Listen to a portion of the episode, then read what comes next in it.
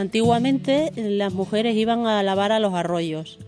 Siempre eh, se juntaban muchas allí para hablar y eso y les servía como rato de distracción. En el arroyo del Caño había sobre la ribera del arroyo un montón de pilas de granito, cada una tenía la suya y siempre lavaba allí.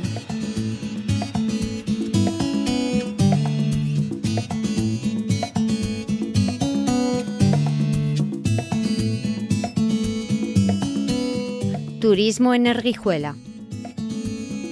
Señalización turística inteligente en formato audio. Lavaderos. En la salida por el camino de Trujillo encontramos un paraje lleno de belleza, saberes y tradiciones y con unas vistas a las dos montañas de Erguijuela. Tanto Pedro Gómez como la cima de los lagares presentan unos estilizados perfiles, Ambos solo mantienen 200 metros de diferencia de altura, pero se hacen muy visible en la distancia.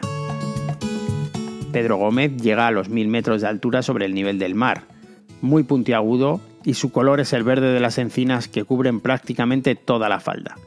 El monte de los lagares es más diverso. Su terreno lo comparten olivo, viñedos, alcornoques, algún encinar y muchas casas, una variedad cromática acorde con la biodiversidad de la zona. A pesar de que todo el terreno circundante es de pizarra, el batolito de granito de Santa Cruz ya se deja notar en las inmediaciones de Erguijuela. Precisamente por el contacto de estos dos materiales se creó una capa freática muy rica y abundante en sus niveles de agua. Por todas las calles de Erguijuela encontramos muchos pozos, que tienen agua casi al alcance de la mano. Al estar la capa freática tan cerca, no hay que ahondar mucho para dar con una buena vena que cubra las necesidades de una casa o de un huerto, y muchas veces están en el mismo patio de las propias viviendas.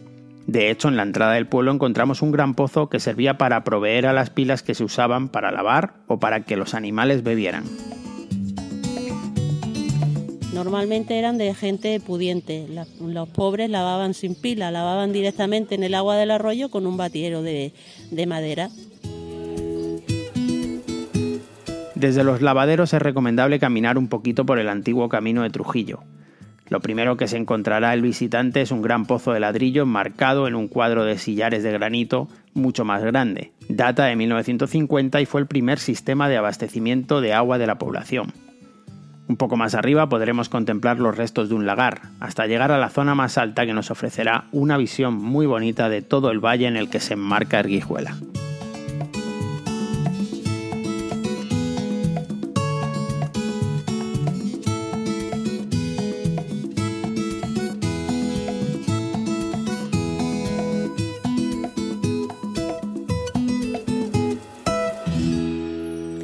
Una producción de Radio Viajera financiada en el marco del Proyecto para el Desarrollo de los Pueblos Inteligentes de la Junta de Extremadura y la Unión Europea con el apoyo del Ayuntamiento de Rijuela y la colaboración de Rutas por Extremadura.